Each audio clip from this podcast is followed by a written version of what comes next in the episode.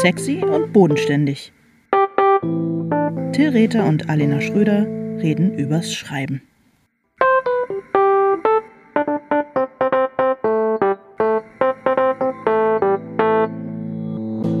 Hallo Till, Hallo Alena, wie geht's dir? danke gut und dir?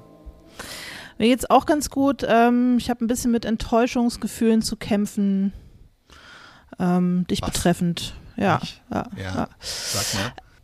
Ich weiß Na, nicht, ich auf hab welchen ja- der mannigfachen Felder ich äh, jetzt schon wieder enttäuscht habe. Es ist, äh, ich lasse mich überraschen.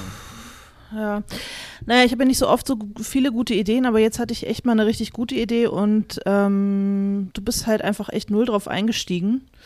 Äh, auf meine Idee, dass wir, ich dachte, wir ziehen das hier alles mal ein bisschen größer auf, die ganze sexy und bodenständig Ja. Sache. Und ich dachte, wir pitchen jetzt mal irgendeinem Fernsehsender oder so eine, ähm, eine Sendung, wo wir beide ähm, über Literatur oder auch meinetwegen über das Schreiben sprechen. Und der Clou ist, dass wir dabei äh, Dreisine fahren. Ja. Und ja. du hast, ja, finde ich nämlich eine richtig geile Idee. Und ähm, ich sag dir auch warum, weil die Dreisine, also erstens kann man da rechts und links so Fahrrad fahren, ne? Und man fährt dann auf so einer, auf so einem alten Gleis irgendwie durch die Natur. Man hat so das Naturerlebnis, aber gleichzeitig die Soundkulisse von äh, im Grunde von so einem Stahlwerk. Also es ist Ja, wahnsinnig okay, laut. Super, ja, das klingt Und das ist schon mal ein richtig geiler Gegensatz. Und man müsste sich, damit das irgendwie funktioniert, müsste man sich halt ziemlich hart anschreien. Also es hätte auch so ein bisschen den Appeal von dem Ah, okay. alten literarischen Quartett, wo es dann Ja. halt auch mal lauter wurde und so. Heavy also- Metal Literatur Quartett, ja. Ja, und ich fand es eine, ich finde es, ich finde, das ist eigentlich eine Sendung, die noch fehlt und ähm, du bist irgendwie null eingestiegen auf diesen Plan und da kaue ich so ein bisschen drauf rum, ehrlich gesagt. Ähm, naja, was heißt null drauf eingestiegen? Ich habe dir ein Emoji als Antwort geschickt. Das ist einfach so eine Art zu kommunizieren, die sich ja auch durchgesetzt hat, aber vielleicht nicht bei dir. Und damit Hm. du das Emoji verstehst, habe ich es sogar mit der Erläuterung äh, äh, noch mitgeschickt. Also ich habe einen Screenshot von der Emoji-Beschreibung geschickt und äh, Ja, die, weil du mich auch noch für dumm hältst. die Beschreibung, ne, ich wollte, dass du es, ich wollte, dass du es nicht missverstehst und die Beschreibung Hm. war neutrales Gesicht. Ah, okay, du wolltest, dass ich dich noch ein bisschen besser überzeuge, ne? So nach dem Motto, ja, okay, schöne Idee, Alena, aber ich bin noch nicht ganz, ich bin noch nicht ganz da, wo du gerade bist. Ich stehe der Sache neutral gegenüber. Also ähm, ich, ich hasse Dresin. Ich, ähm, ich hasse es, über Literatur zu sprechen. Ich mag kein Fernsehen. Insofern, es sind viele äh, Komponenten dabei, die mich interessieren. Und ähm, ja. Wir können auch mal einen Podcast von einer. Entschuldigung, ich sage, also weil ich sage Dresin, ähm, aber ah, okay. wir können da auch mal, ja. Okay, gut. Du, sobald es irgendwelche anderen Literatursendungen gibt, wo Leute auf seltsamen Verkehrsmitteln äh, sind, äh, können wir ja mal, drüber- mal drüber nachdenken. Aber ich glaube, sowas Mhm. wird sich nie durchsetzen. Nee, glaube ich auch nicht. Und wenn, dann wäre die Idee natürlich auch irgendwie verbrannt. Also das gebe ich zu. Dann, weil zwei von der Sorte, dafür reicht es, glaube ich, nicht. Komm, wir machen im Das- September eine Probeaufnahme, wenn wir, ähm, Oh, geil, wirklich? Du fährst mit mir sind. Dresin, Dresin. ja, wir machen, Geil. eine, wir machen eine Probeaufnahme. Maike muss, Mhm. äh, muss neben uns her rennen, wobei ich glaube eher schlendern und das filmen. Mach die Leute nicht heiß. Am Ende sind alle enttäuscht, wenn es nicht stattfindet, weißt du? Ich vor Hä? allem. Nö, ich mache ein neutrales voran ich. Gesicht. Okay. Neutrales ja, das- Gesicht. Ja, ja, ja, ja, ja. Wir sprechen heute über ein Thema, zu dem wir beide kein neutrales Gesicht gemacht haben, sondern das uns beide von Anfang an interessiert und elektrisiert hat. Und zwar über die Heldinnenreise. Nicht die Heldinnenreise, sondern die Heldinnenreise. Ja, ich ein, ein einziges Mindblown Emoji. Stimmt. Weißt du, das ist das, wo einem so der Kopf explodiert. So Ja. sieht es aus. Ja. Also die Grundlage, bevor ich dich dazu befrage, ähm, äh, die Grundlage ist das Buch ähm, The Heroine's Journey, die Heroinreise von Gail Carriger. Und Gail Carriger ist eine amerikanische Romance- und Steampunk-Autorin. Die ist ungefähr so alt wie wir, 45 Jahre. Und ähm, hat eine Wahnsinnig erfolgreich. Total Also, erfolgreich. Und äh, also unsere Gewährsfrau ähm, Magda Birkmann hat auch in der Vergangenheit bereits äh, Werke von äh, Gail Carriger gelesen und für gut befunden. Es sind in Deutschland äh, zum Beispiel bei äh, Blanc Vallée oder wie du sagen würdest, Bland Valet, äh, sengendes Zwielicht, glühende Dunkelheit und brennende Finsternis äh, zurzeit erhältlich. Hot, hot, hot, hot. Und genau, und es sollen so, ich habe jetzt persönlich noch keins gelesen, es sollen so hotte, aber witzige, moderne, also äh, oh, ich möchte nicht das Wort, nee, das Wort Vogue sage ich jetzt wirklich nicht, ähm, Romances sein. Und äh, Gail Carriger hat auf der Webseite von penguinrandomhouse.de eine total Pinguine. Pinguine. Ja, Random. Pinguine. Hat sie Ja. eine total, hat Gail Carriger eine total verfluchte Autorenbiografie, die ich jetzt doch ganz kurz vortragen muss. Die New York Times Bestseller-Autorin Gail Carriger wurde nach eigener Aussage von einer Exilbritin und einem unheilbaren Griesgram aufgezogen. Um diese Situation zu entfliehen, begann sie bereits in jungen Jahren mit dem Schreiben. Doch schließlich entkam sie dem Kleinstadtleben, wurde bisher kein Kleinstadtleben ähm, erwähnt. Beinahe aus Versehen erlangte sie mehrere Hochschulabschlüsse. Anschließend bereiste sie Europa, wobei sie ausschließlich, wobei sie sich ausschließlich von Keksen ernährte. Heute lebt sie in den USA, umgeben von unzähligen großartigen Schuhen und lässt sich ihren Tee direkt aus London schicken. Außerdem ist sie versessen auf winzig kleine Hüte und exotische Früchte. Also Gail hat jedenfalls kein Problem mit Adjektiven, das kann man schon mal sagen. Ja, und Gail ist irgendwie auch gut drauf und Ja. Gail inszeniert sich selbst und ähm, sie hat ein fantastisches Buch übers Schreiben geschrieben, also die Ja. Heldinnenreise, The Heroine's Journey und wir beide, die wir normalerweise wenig Schreibratgeber, SchreibratgeberInnen ähm, konsultieren, sind wirklich begeistert und darüber werden wir heute reden. In groben Zügen darüber, was das bedeutet, was es mit uns macht. Und meine erste Frage an dich, Hast du eigentlich, konsultierst du andere Ratgeber? Hast du zum Beispiel ähm, Erziehungsratgeber oder solche Sachen gelesen? Nee, ich habe ja ältere Freunde, also dich zum Beispiel. ähm, doch, ich ja, habe aus der äh, Großelternperspektive kann ich gerne Menschen äh, die Kindererziehung. Nee, ich habe, äh, ja, Erziehungsratgeber habe ich, oder das heißt Erziehungsratgeber, ich habe so ein paar Schwangerschaftsbücher gelesen ähm, und auch, äh, nee, ich habe Remo Lago gelesen, wie halt jeder. Aber so richtig eigentlich, eigentlich kann ich mit Ratgebern nichts anfangen und Ja, es ist auch tatsächlich der erste Schreibratgeber, ähm, den ich jetzt wirklich gelesen habe und ähm, ja, ich habe immer so ein bisschen, weiß auch nicht, Berührungsängste, weil ich dann immer Angst habe, dass da steht, dass ich alles falsch mache. Und da habe ich jetzt gelesen, dass ich im Grunde vielleicht auf dem Weg bin, äh, äh, alles richtig zu machen und das hat mir gefallen, Ja, total. naheliegenderweise. Ich habe auch immer die Ich dulde Befürchtung, keinen Widerspruch. entweder zu lernen, dass ich alles falsch mache oder also es ist sozusagen, in, also, also entweder in dem Buch lerne ich, dass, dass ich alles falsch mache oder das Buch kann mir sowieso nichts beibringen. Also mit, diesem, mit dieser Erwartung bin ich da bisher rangegangen. Aber die ähm, Kollegin äh, Celia Jansson hat äh, ein Interview mit Gail Carriger geteilt auf Twitter. Und dieses Buch ist wirklich wahnsinnig interessant, weil es so ein Gegenentwurf, äh, den es auch einfach seit Jahrhunderten, seit Jahrtausenden schon gibt, ähm, zu der Heldenreise, die in allen Schreibseminaren und so weiter immer erwähnt wird und über die wir uns hier auch schon unterhalten oder lustig gemacht oder echauffiert haben. Dazu macht dieses Buch diese Gegenvision von der Heldinnenreise auf. Äh, wir müssen ja heute mal so ein bisschen, wir müssen auch mal ein bisschen so richtig inhaltlich uns über Sachen unterhalten. Äh, ist es eigentlich was, Ja, worauf, wir, tut mir leid. worauf wir nicht so eingestellt sind? Also ich habe ich hab auch wieder Notizen dabei und so. Ich habe Ähm, auch Notizen dabei. äh, we- weißt du noch, was deine erste Begegnung mit der Heldenreise war und was ist eigentlich die Heldenreise? Also die Heldenreise ist ein äh, klassisches Erzählmuster, dem viele, viele Dinge folgen. Insofern kann ich gar nicht sagen, äh, wahrscheinlich irgendein Märchen als Kind oder so. Nee, aber ich meine, dass Ja, jemand dir gesagt hat, äh, das ist so die Heldenreise hier. musst du die Heldenreise, ne, musst du Heldenreise machen. Kennst du die Heldenreise? Na, kann ich mich nicht dran, kann Call mich nicht to dran action, erinnern. down in the darkness, the darkest hour. Ja. Äh, nee, kann ich mich nicht dran erinnern. Du hast du, äh, weißt du noch, wann dir das erste Mal das begegnet ist?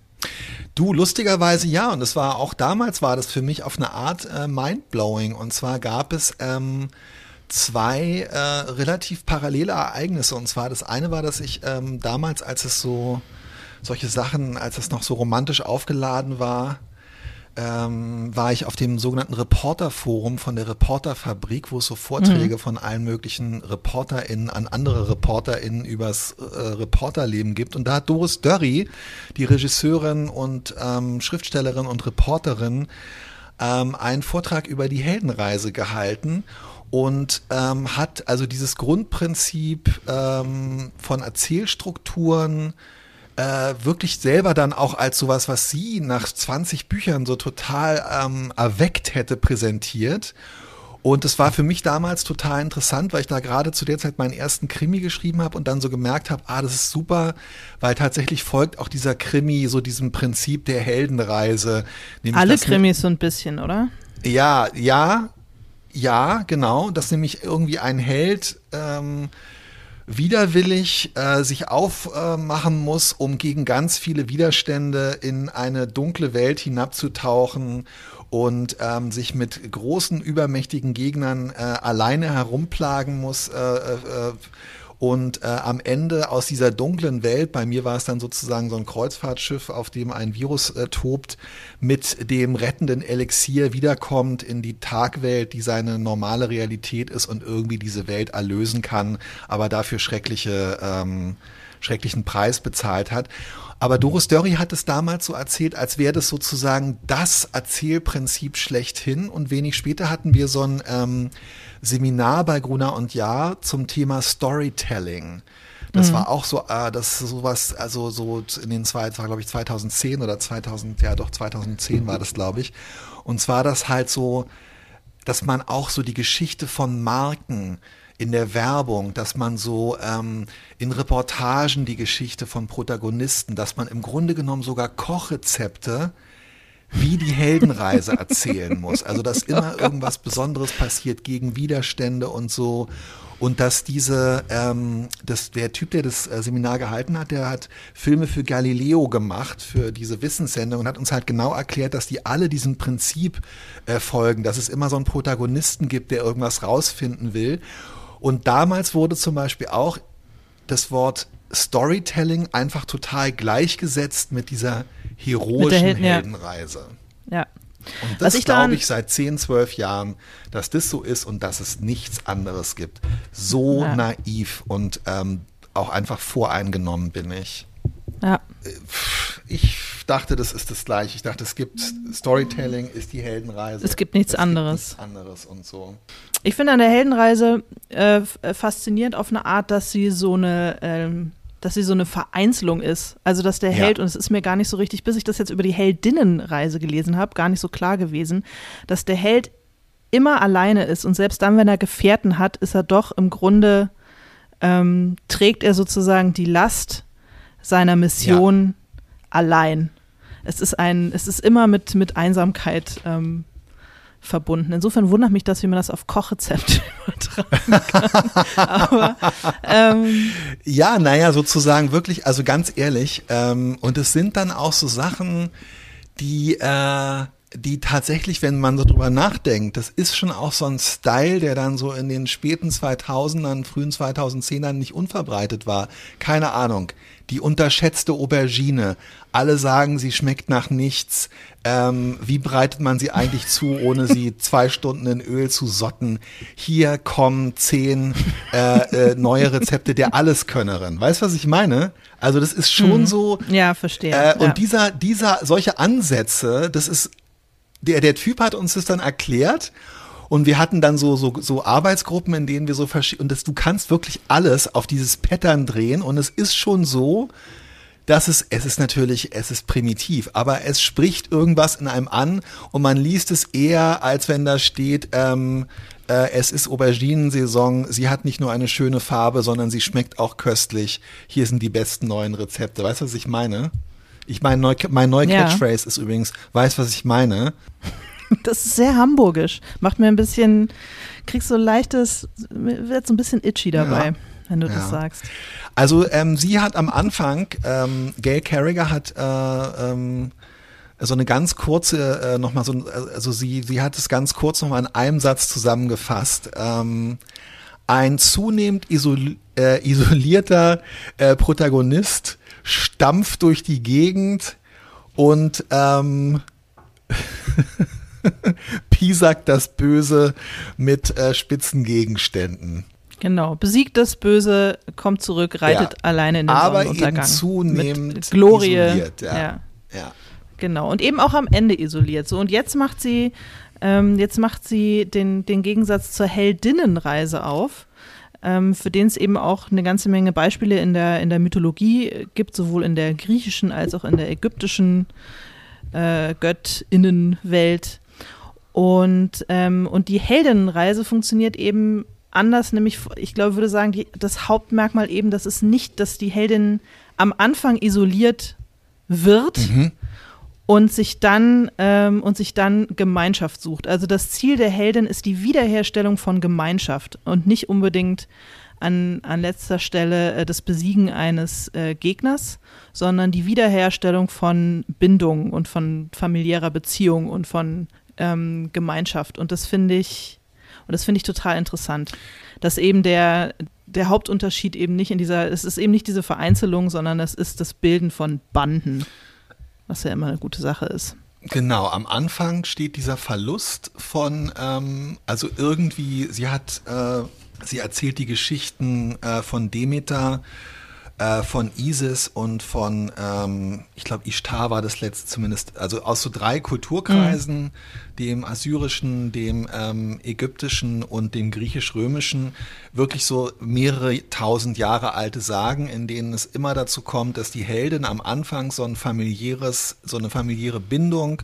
verliert oder irgendwie entthront wird und dann dieses Netzwerk wieder aufbauen Genau. ein muss. Kind wird entführt, ein Mann wird Zerstückelt. Äh, ermordet, zerstückelt. Genau, ja. Ähm, und Gail Carriger schreibt, äh, im Gegensatz jetzt zu dem ähm, zunehmend isolierten Protagonisten, eine zunehmend vernetzte Protagonistin ähm, äh, läuft durch die Gegend mit guten Freunden, die sie äh, währenddessen äh, anstachelt, äh, zum Sieg anstachelt. Also dieses einmal äh, stachelt er halt die bösen Gegen die Bösen mit, äh, mit, mit spitzen Gegenständen und sie bei der Heldenreise steht so dieses Kollaborative und auch so die gegenseitige Würdigung und die gegenseitige Förderung im Vordergrund.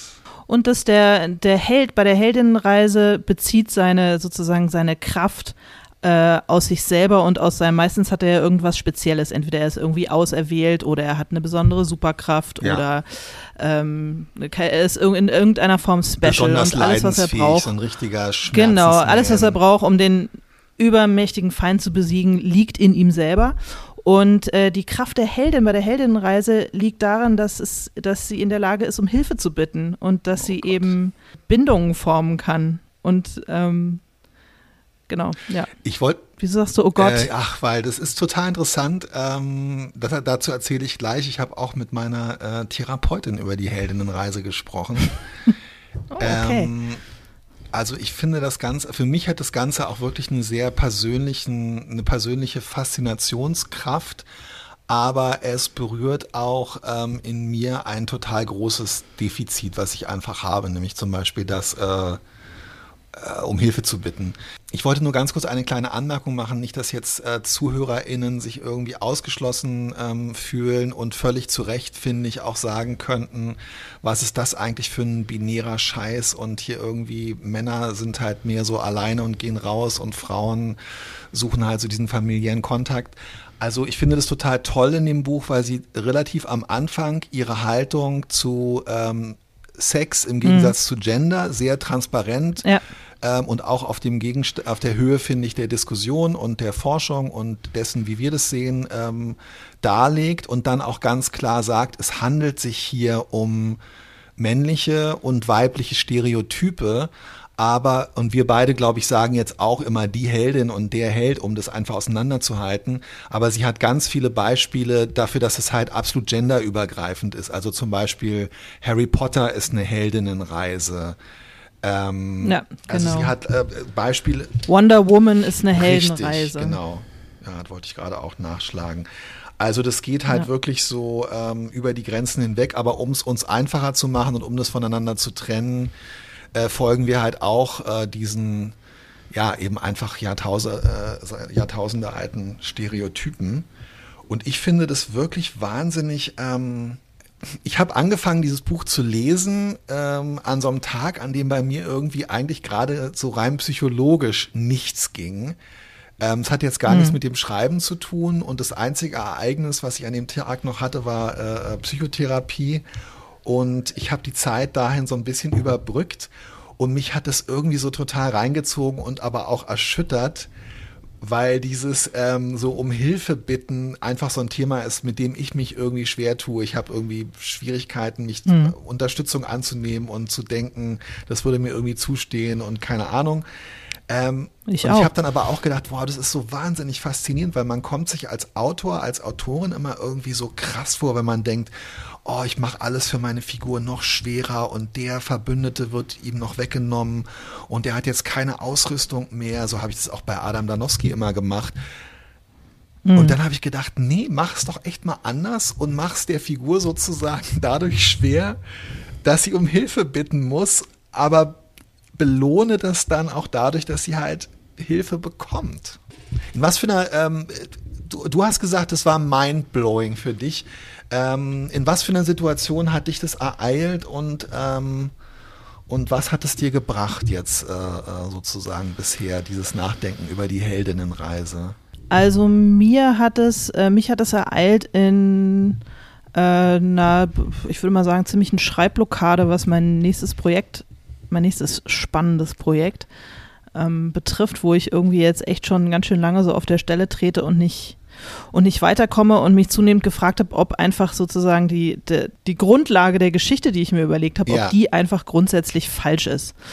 Und äh, dann habe ich dieses Buch gelesen und ähm, hatte plötzlich das Gefühl, doch, das, das, das was ich mir überlegt habe, folgt im Grunde total dieser Heldinnenreisenstruktur. Und wenn ich mich einfach so ein bisschen daran festhalte, und das ist ja im Grunde vielleicht auch bei der Heldenreise irgendwie das Tolle daran, dass es irgendwie so ein, so ein Grundgerüst gibt, das einem ja auch hilft, so eine Blockade vielleicht zu überwinden, wenn man sie sich einmal klar gemacht hat. Und die Struktur der klassischen Heldenreise hätte mir in dem Fall eben nicht geholfen. Aber so hatte ich das Gefühl, okay, wenn ich, wenn ich diesen Prinzipien irgendwie vertraue und weiter folge, dann komme ich vielleicht, ähm, dann komme ich da vielleicht raus. Und das hat auch tatsächlich funktioniert. Also ich bin jetzt doch irgendwie ein bisschen ähm, weitergekommen. Und wo du das mit dem um Hilfe bitten sagst, ich finde es ja persönlich, also ich finde es auch in vielerlei Hinsicht irre schwer, um Hilfe zu bitten. Und das, was das Schreiben betrifft, führt es bei mir halt dazu, dass ich mich wahnsinnig schwer tue, ähm, Sachen so, also so Ideen oder so mit jemandem zu besprechen und zu fragen, was hältst du davon? Ich geniere mich wahnsinnig, ist total beknackt, weiß ich auch. Aber es fällt mir richtig schwer. Und ich habe dann, nachdem ich das gelesen habe, habe ich meine neue Lektorin angerufen, mit der ich ähm, eigentlich noch gar nicht so viel zusammengearbeitet habe, aber die ich sehr gerne mag und habe ihr erzählt, du, ich, ich, irgendwie dachte ich, die beim Verlag, die sind vielleicht, die werden, die sind alarmiert, wenn ich denen irgendwie suggeriere, ich habe gerade ein Problem, ich komme irgendwie nicht vorwärts. Deswegen habe ich immer so, nee, nee, es läuft, alles super, macht euch keine Sorgen, ja, bald schicke ich euch was zum Lesen, ist alles voll, voll dufte.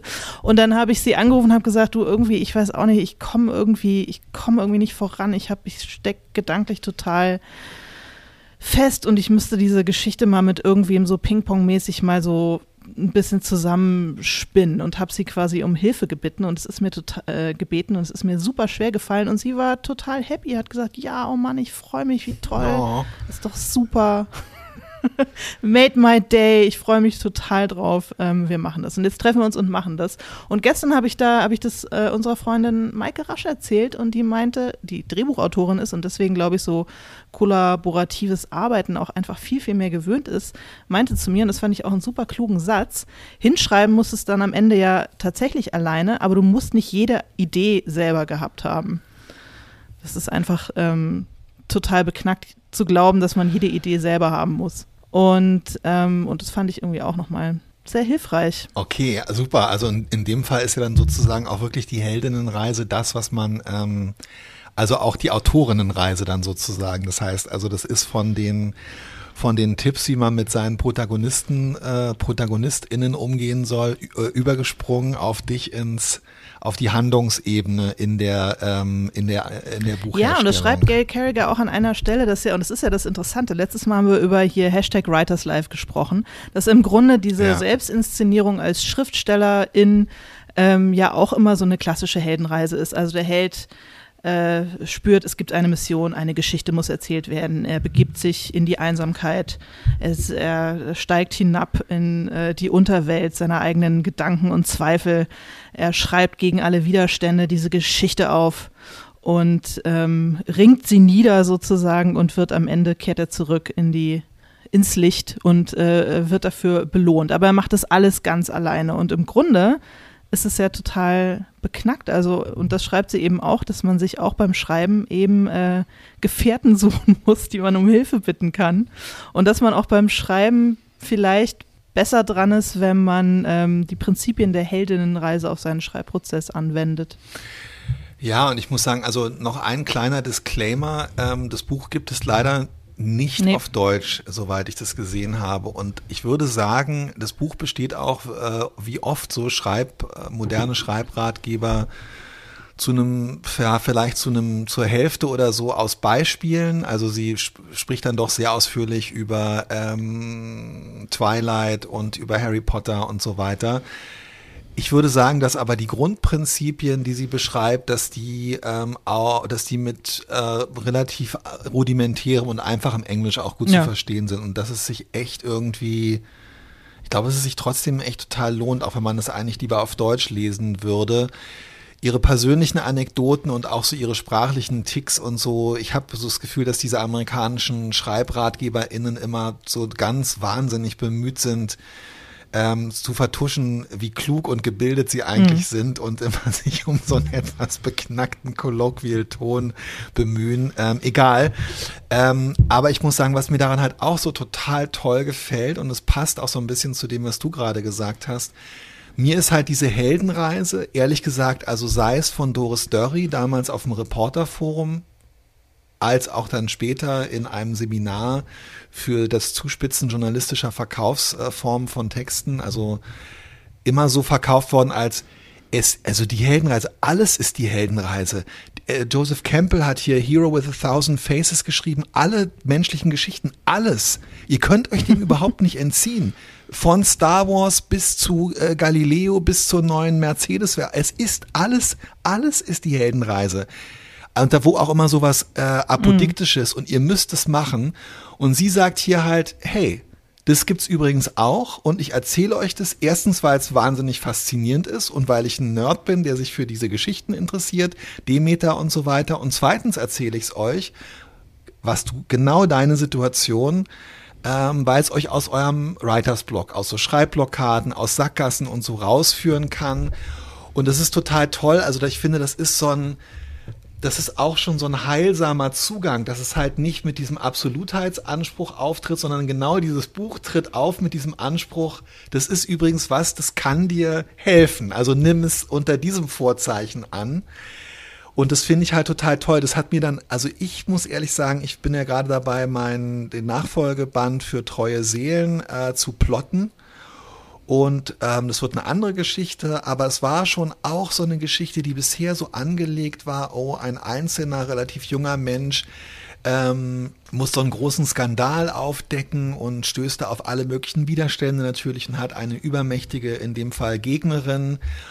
Und es war für mich auch total, total toll zu denken, und mir dann klar zu machen, wow, du kannst diese Geschichte auch wirklich total mhm. anders erzählen. Du kannst die Geschichte so erzählen, dass dieser junge Typ am Anfang, dass der aus äh, irgendwelchen Gründen wirklich gerade, ähm, der soll sogar aus einer zerbrochenen Familie oder so kommen, aber das erlebt er am Anfang und sucht sich dann halt lauter Gefährten, Gefährtinnen und Hilfe auf diesem Weg und plötzlich ist die gleiche Geschichte, das gleiche Framework total anders und mir hat es auch super aus so einer aus so einer ähm, Ratlosigkeit rausgeholfen. Mhm.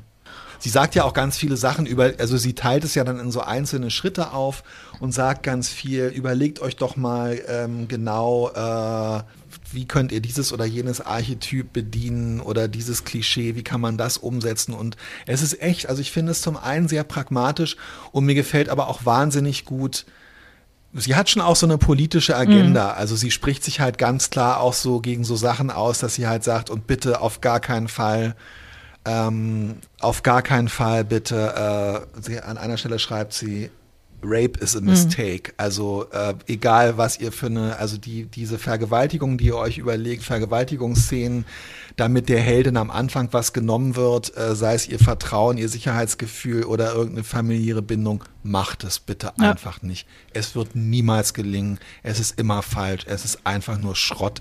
Und sie begründet es gut und ich finde es auch total super, dass sie da einfach so klare Haltung irgendwie ja. hat. Ja. Naja, und ähm, weil du den politischen Aspekt ansprichst, fand ich auch ganz interessant, dass die Tatsache, dass ähm, sogenannte Frauenliteratur oder typische Frauenliteratur oft so abgewertet wird und eben nicht für voll genommen ja. wird, eben auch damit zu tun hat, dass da ganz oft eben klassische Heldinnenreisen äh, erzählt werden und die ähm, und alles, was die Heldinnenreise ausmacht, nämlich äh, Gemeinschaft, Kompromiss, äh, vielleicht irgendwie Liebe. Ähm, ja, ähm, sie, ist, ja, darf ich ganz kurz. Äh, hm, die, sie nennt es diese, diese zivilisierende genau, Kraft, ja. die halt dahinter steckt. Das führt halt, der, der scheinbar lehnt sich der Held halt immer gegen sowas, oh nein, ich muss zu Hause an den Herd und meine Haus, meine Frau wartet auf mich, aber ich muss die Welt retten, was ja auch oft persifliert mhm. wird. Genau, aber die Heldin, die Heldinnenreise führt halt eigentlich immer dazu, zu der Erkenntnis, hey, wieso ist doch total schön, wenn zu Hause der Herd ja. an ist und Essen auf Und alle steht. da sind das ist und der Riesenwert genau. und alle sind da. Genau. Ja. ja, und dass es eben so weiblich konnotierte ähm, Dinge sind und dass deswegen die Geschichten, die sich im Grunde daraus speisen und darum ranken, immer so abgewertet werden und deswegen eben zum Beispiel ja. auch sagen wir mal, wenn man im Bereich der Genre-Literatur bleibt, der, die Romance-Novel unter dem Krimi äh, rangiert, weil der Krimi quasi all diese immer meistens typische Heldenreisen sind, also mit männlichen Attributen irgendwie belegt ist. Äh, Einsamkeit, Kampf, äh, Macht, äh, Dunkelheit, äh, übermächtiger Gegner, Stärke, Mut und so weiter. Ja, das fand ich, das fand ich ganz interessant, was das für eine, ja, was das für eine politische Dimension hat im Grunde. Total. Und ähm, wo ich auch so gedacht habe, es ist total beeindruckend. Also sie hat ja auch wirklich so richtig, also sie hat so Kapitel, wo sie dann auch, ähm, also wo sie halt ganz klar schreibt, wie unglaublich ähm, äh, also wie viel, wir haben darüber auch schon gesprochen, wie viel gelesen diese Genres werden und wie machtvoll und, und also auch im Markt, wie stark diese Genres sind und wie mhm. unglaublich groß diese Missachtung ist, die ihnen äh, entgegenschlägt, wo ich auch gedacht habe, es ist einfach cool, das ist einfach irgendwie, äh, es wäre ist eigentlich cool, ähm, Teil von diesem Team sozusagen zu sein. Und wir sind es ja beide als, ähm, als UnterhaltungsautorInnen sowieso. Äh, und ich ja. habe auch gedacht, Alter, ja. schlag dich doch ein. Bei mir ist es ja auch eher immer so ein bisschen, ich glaube, dass ich, dass ich oft so auch ähm, vielleicht, äh, dass es ein bisschen zu ambivalent ist. Und ich habe durch das Buch auch so gedacht, wieso? Sei doch einfach noch ein bisschen klarer und schlag dich in Anführungszeichen noch entschiedener auf diese Seite. Vor allem im Hinblick auf eine Sache, ähm, und da können wir beide, glaube ich, noch ähm, ein bisschen, äh, gut, also du brauchst jetzt deinen Erfolg nicht noch weiter auszubauen. Das wäre jetzt, glaube ich, wirklich auch, langsam reicht es dann auch, aber ähm, weil sie ja ganz klar auch beschreibt, die Heldinnenreise, dadurch, dass sie eben immer mehr ähm, immer mehr diese Gemeinsamkeit betont und so weiter. Die Heldinnenreise führt zu einem Happy End, was die LeserInnen auch dann erwarten. Und wo ich auch so gedacht habe, ich werde dieses ja. Buch auch wirklich begreifen als eine Aufforderung, mehr Mut zum Happy End. Zum Gelingen. Zum Gelingen, na, und auch wirklich zu dem Happy End, also wo du, wo wirklich am Ende so alle Fäden verknotet werden und wo wirklich im übertragenen Sinne alle in der äh, warmen Küche äh, rund um die Dampfnudel äh, sitzen. Und es ist aber die, die da alle sitzen, ist halt nicht Mutter, Vater, Kind ähm, oder irgendeine andere ähm, heteronormative, affirmative Geschichte, ähm, äh, Lebensform, äh, sozial, sondern so diese gefundenen Familien, gefundene Verbindungen, das gelingende Leben mit anderen Menschen. Und ich merke nach so doch echt ziemlich vielen Büchern, in denen Leute nicht miteinander reden und nicht miteinander klarkommen, nicht miteinander kommunizieren können, dass ich da echt ganz schön Lust drauf habe. Ja, schön. Ich, ich freue mich. Ich habe ähm, auch, hab auch drüber nachgedacht, ob junge Frau am Fenster stehend, abendlich blaues Kleid, eigentlich eine Helden- oder eine Heldinnenreise ist. Und äh, erst dachte ich immer, ja, es ist schon irgendwie auch eine Art von Heldenreise, aber am Ende ist es doch eine Heldinnenreise. Sag mal, wäre es eine Heldenreise, würde es anders ausgehen. Ich spoiler jetzt hier mein Buch. Also wer es nicht gespoilert haben möchte, muss jetzt weghören. Aber in der Heldenreise wäre halt am Ende ein Bild gefunden worden. Glaube ich. Ähm, ja, und, äh, und ähm, Hannah hätte ganz viel, was sie ja jetzt auch tut, ganz viel ähm, über ihre Familie und sich selbst gelernt. Es hätte sie aber in, also das hätte auch eine Wahrheit sein gewesen, wäre eine Wahrheit gewesen, die in die Welt muss. Mhm. Aber sie wäre daran auch fast zerbrochen am Ende. Und sie wäre am Ende, also wo man als Leser hätte man am Ende gedacht, naja, es war gut, dass sie das jetzt durchgestanden ähm, hat, aber die Arme, sie hat einen hohen Preis bezahlen müssen. Ja, sie wäre sehr reich, aber noch beschädigter, als sie eh schon ist. Genau, oder sie wäre das Bild im letzten Moment unter den Fingern dann irgendwie, sie hätte es gehabt und dann wäre, aber sie wäre auf alle Fälle beschädigt gewesen. Und das ist schon toll, weil du ihr, und das ist glaube ich schon bei Treue Seelen auch so, dass ich es den Figuren erlaube, dass sie am Ende eigentlich nicht beschädigt sind. Mhm. Weil diese Ja, und eine Form von Gemeinschaft vielleicht finden, vielleicht nicht die, die man, äh, die am Anfang so angelegt ist, aber ja irgendwie doch. Also ich finde ja, dass treue Seelen ein Happy End hat, ehrlich gesagt.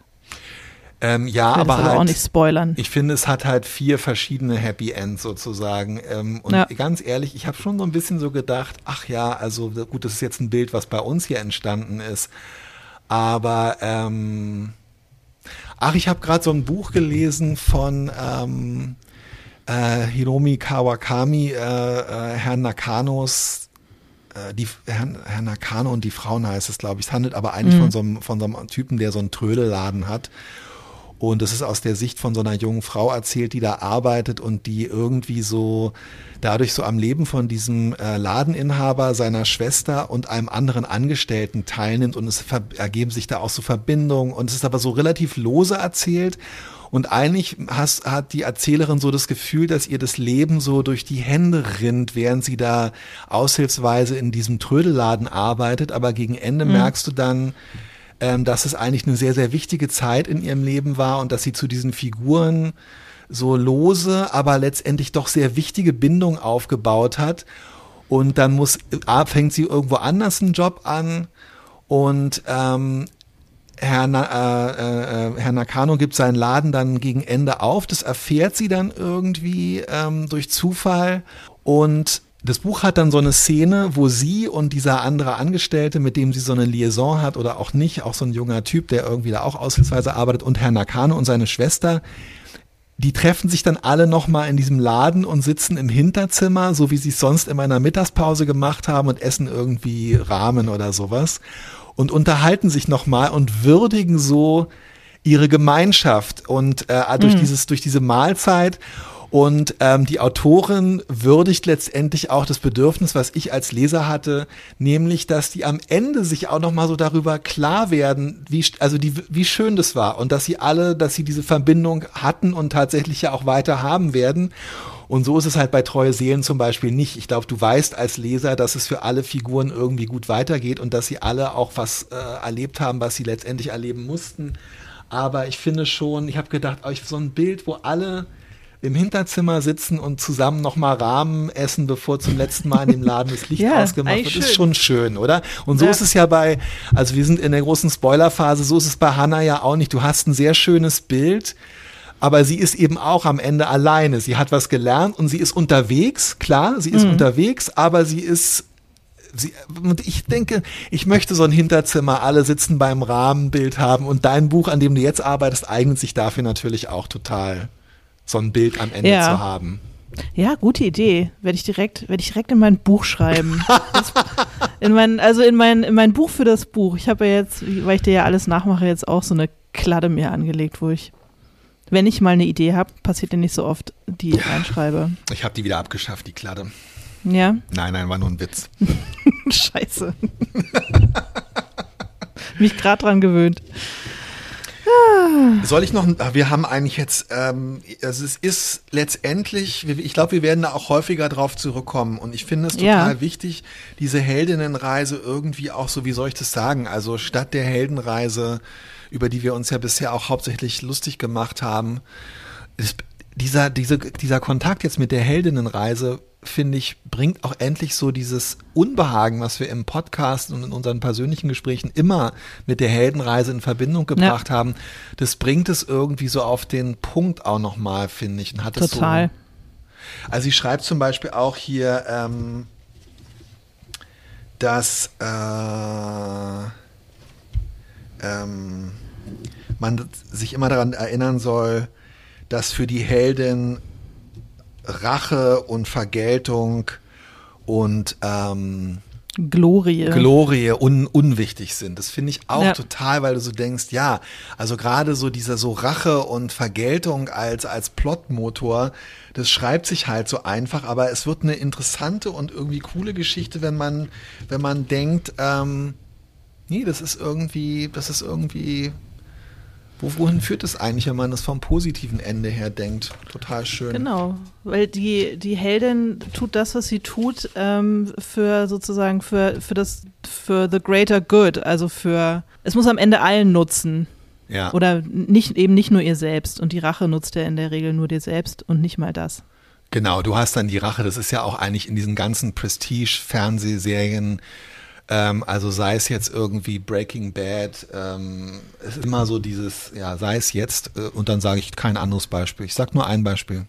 Breaking Bad und alle anderen Prestige-Fernsehserien, wo Rache dann auch so das treibende Motiv ist. Und am Ende ist es ja dann immer so, dass die, der Protagonist oder die Protagonistin zwar die Rache irgendwie durchgezogen hat und Walter White kann noch im Sterben aus äh, seiner Motorhaube irgendwie diese ganzen Maschinengewehre auf die Nazi-Drogendealer abfeuern, aber er selber ist halt auch tot und am Ende muss man sagen, jo, Walter, hat es sich jetzt gelohnt für dich? Ähm, ja.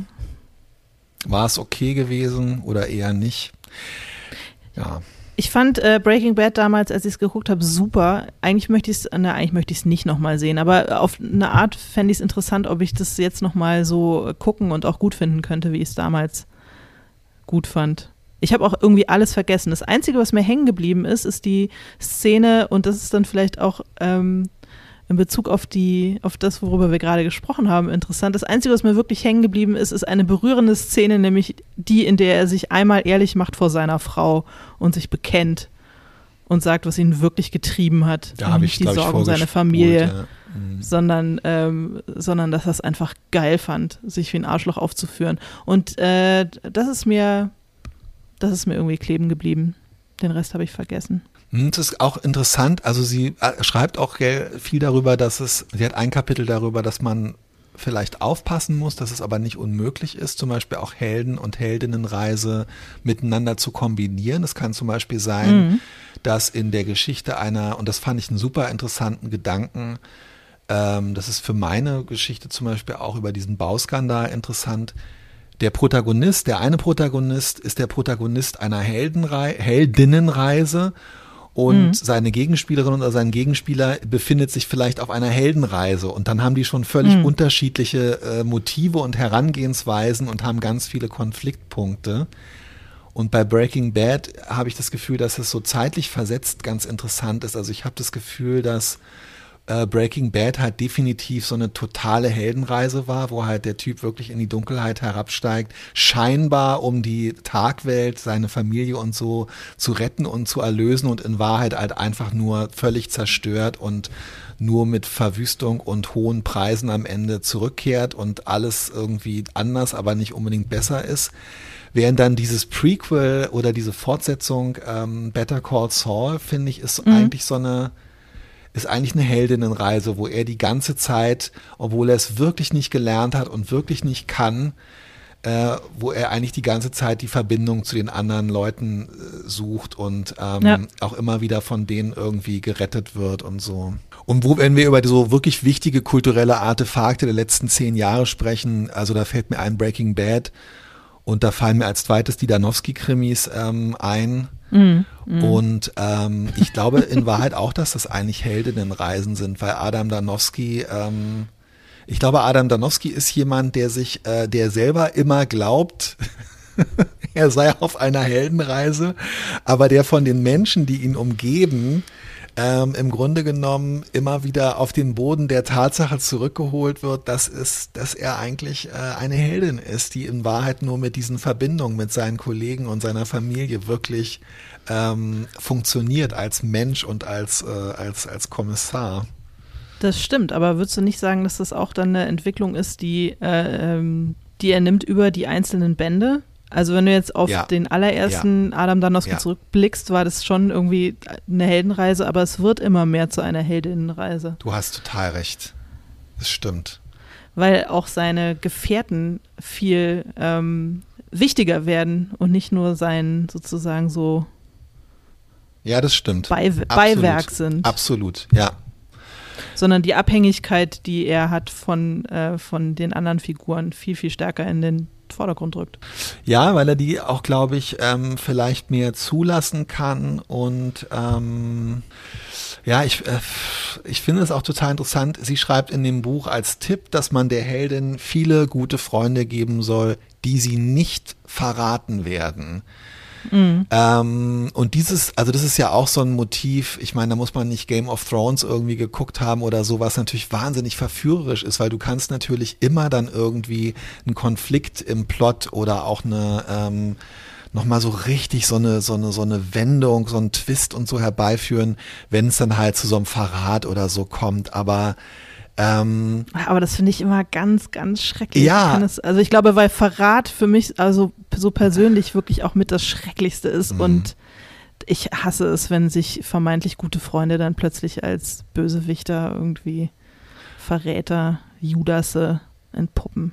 Ja, und das, das also das ist, was mir auch total zu denken gegeben hat, ist, dass sie halt so über diese, dass sie halt ganz, ganz klar dafür plädiert, die Lesererwartung und die Lesererfahrung, Leserinnenerwartung, Leserinnenerfahrung und Erwartung ähm, sich bewusst zu machen und sich wirklich auch als Autorin sich selbst gegenüber so ehrlich zu machen, was können die Leute jetzt die hier ein, genau. Und wo, wollen die jetzt mache ich das eigentlich nur um jetzt äh, noch Spannung zu schinden? Und ist es wirklich ist dieser Verrat wirklich das was die Leute in Wahrheit erwarten wenn sie dieses Buch ähm, äh, in die Hand nehmen und wenn sie diese Konstellationen kennen und so?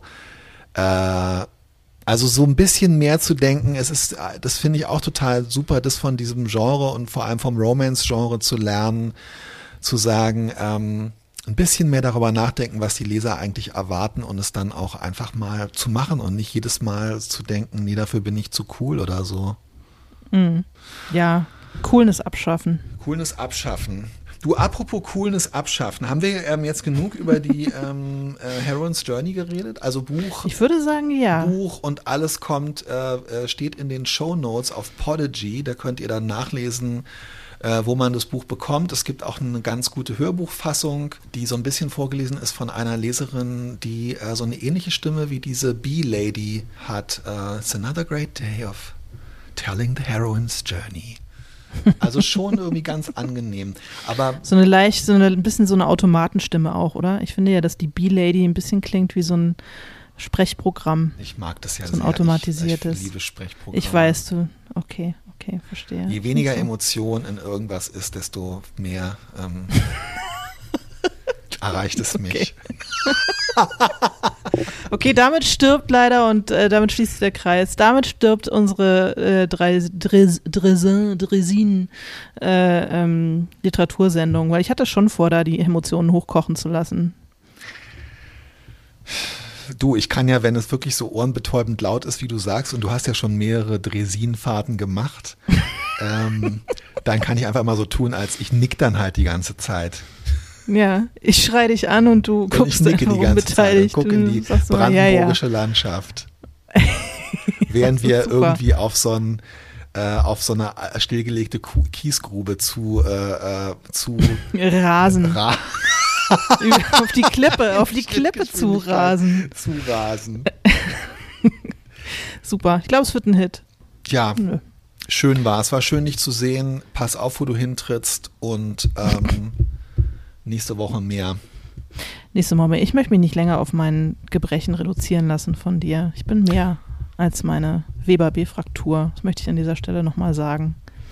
Aber ich freue mich auch drauf, dich zu sehen in alter Frische nächste Woche. Tschüss. Alles Gute. Bis dann. Tschüss.